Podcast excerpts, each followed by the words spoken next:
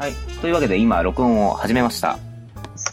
えーっと、よろし、えっとね、なんかこの番組始めてから、ちゃんとはいタイトルコールっていうのをやったことがない気がするんだけど、それはね、うん間違いない。うん、だから過去全部、基本、うん、まあ、なりでみたいな。そうそうそうそうそうそう。大体そもそも、あの、俺がまずシラフで喋ってること自体が、あの、現状珍しいパターン。はい、えーというわけで、えー改めまして、えーグラブル気空団よろしさん製薬戦略企画室というこ、えーコーナーじゃないね、番組です。の、えー今日、第4回の収録と相なりました。で、この第4回にしてなんとですね、はい。前回お便りに引き続き、えーゲストに来ていただきました。お、ゲスト、どんな人なんだろう？一体何読少女さんなんだろう？一体何読ソードなんでしょうね。えーあ、どうも。どうも、どうも、あの、よろしさん製薬団員の中毒症状、お、中毒少女さん。中毒少女さん中。毒症状の中の人です。中毒少女のさんの中の人。はい。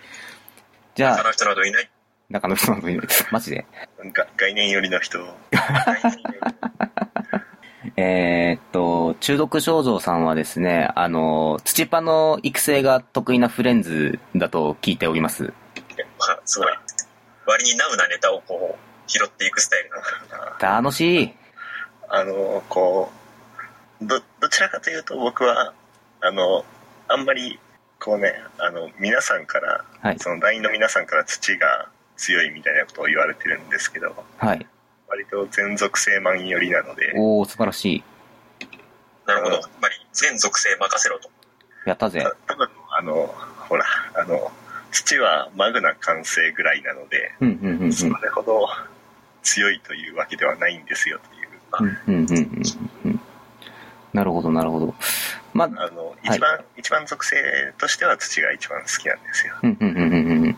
なんかその、土属性に目覚めたきっかけみたいなのってありますか？ああなんでしょうねなんだ目覚めたきっかけって。目覚めたきっかけってなんだ？まあカリオストロうん。かなあのあれなんですよね、はいあのほとんどリリース当初からやってる人間なユーザーなので。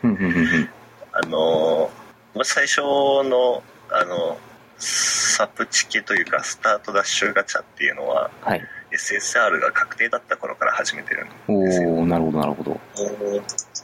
でそれであのあの後にウニアを打つようになる、はい。あの精霊の人、はい。名前をちょっと失念してしまいましたザルナンさん とあのネツアルピリを取得してはい。あのグラブルを始めたんですけどうん、うん、うん、うん。そこからぼちぼちやってるとカリオストロの実装が、あまあ、始まってですね。あ、はい、はい、はい、はい。今度団員のあの方と遊びに行ってる時にうん。目の前で弾いたらうん一発でカリオストロが出ましたという、ところで。これで土を遊んでみようかなと思ったのがきっかけですねなるほど、なるほど。一体何沢さんなんだ？一体何沢さんなんでしょうね。ケロなんとかさんっていう人なんですけどけど、なんかもうほぼほぼほぼ言っちゃいましたけど。なるほど。まあ、ちまずはキャラから入ってったみたいなところなんですかね。そうなんですそうですねうんうんうんうん。はいなんか、土パを育てていくにあたって、こう、方針を決めたりとかってしました、ちなみに。そうですねあの割と大味なはい。感じの戦い方が好きなので、うんうん。奥義をバシバシ打つのがああ、やっぱり楽しいなっていうのがなるほど。うん。で当時そのダブルアタックトリプルアタックって珍しい部類だったので。奥義を打つ方がうん。あの比較的速くて強い、ああ、なるほど。まあ、あの土パはその時代から何も変わっていない、何も変わっていないっていうとティタンパ育成してるしてる人たちにすごい怒られちゃうから。あのマグナ編成の部類でいくと変わってないうんんですけど、うんうんうんうんなるほど。やっぱ基本は、奥義ゲージを、あの、あれですね、こう、ウェポンバースト的なはい奥義、あ奥義じゃない、アビリティで奥義ゲージを一気にマックスにして叩き込むみたいな。そうですね、うんうんうん。それがそれがとても楽しいなるほど。の魅力魅力はそこですはい。楽しいし、わかりやすい。わかりやすい。うん。なんか、大きな数字が出る。うん。楽しい楽しい。そう、僕も、割とグラブルは、あのモバマスの連動の時に、ちょっとログインしては微妙に遊んでたりはしてたユーザーではあるんですけど、やっぱりなんか、奥義の、奥義を打った時のその数値の分かりやすさっていうのが、こう、ダブルアタック、トリプルアタックで、こう、ひたすら連打してた方が強いじゃんっていう戦い方よりも分かりやすくって、あの、しばらく僕、スーパースターが何が強いのかが全く分かんなかったんですね。ああ、わかります。うん。だから、なんか、なみみんなやたらパスタ使ってるけど、あれって何が強いのっていうのを上白さんに聞いて、ようやく、あなるほどねって、あ通常攻撃を連打した方が王より強いんだっていうのがそこで、あのー納得した口ですね。実際、やっぱり強いんですか？スーパースター。僕は、あの、はい。あの、コルワですとか、うんうん。あの、光の SSR のうん。フェリちゃんんとか、。うん。うん。まあ、あそこら辺を使ってると、確かにトリプルアタックとか、うん。いっぱい入ってると強いなって思うんですけど、うんうんうんうん。それ以外にダブルアタック、トリプルアタック入ってる方が強いかなっていう時が、うん。まあ、やっぱ、まあやっぱりあの、うん、どうぞ。単純に硬直時間っていうのがどうしても無視できないっていうのがあって、あうん。特にあの、奥義、単体で奥義打つ分にはまあ気にならないんだけど、どうしてもチェインバースト打つと、その分だけ硬直時間が出ちゃって、まあ、リロードしなければそもそも大演出分だけアタックが止まるわけだし。うんうんうん。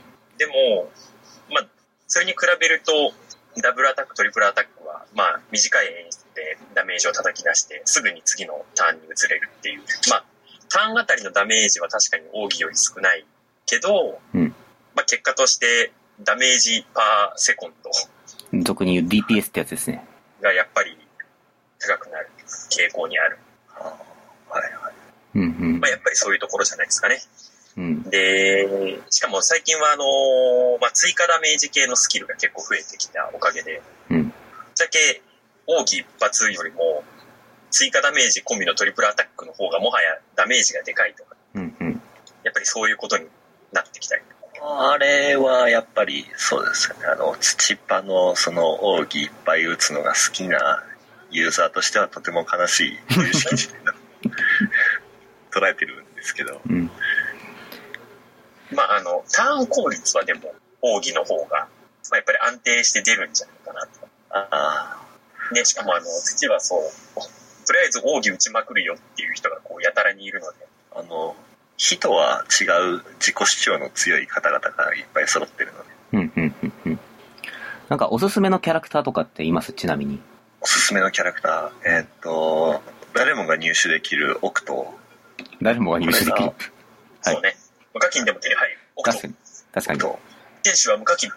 自転手は無課金。これ合言葉ね。はい。まあ、オクト、うん。サラーサうん。ー、入手難度は実店主は無課金。じうん。そうね、課金額で言えばね、無課金ですから。はい、とてもリーズナブルにお迎えできますね。はい。まあ、あとは、あの、リミテッド威厳の3体。なんですけど、うん。うん。まあ、リミテッドも天井すれば手に入るから実質無課金だよね。まあ、そうですね。ごめん、今のはね、さすがに用語できない。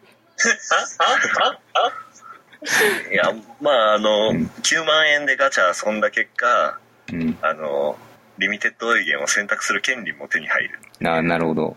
9万円払えば無料で手に入る。そうですね。うん。9万円分のガチャを楽しんだわけですから。なるほど、なるほど。すごいお得。うん。いやーやっぱり天井はいい文明ですね。ガチャは悪い文明、うん破壊する。まあなんか、天井があるだけいいのかなって最近、その他諸々のソシャゲ界隈見てたら思うようになりましたね。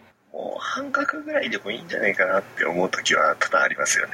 そうですね。この9万っていう設定を一体誰がやったんだろうっていうのはちょっと本当に思うところは。なんか、ちょっとこの、よろしさんラジオ恒例の、うん何の話してたかわからなくなってきた。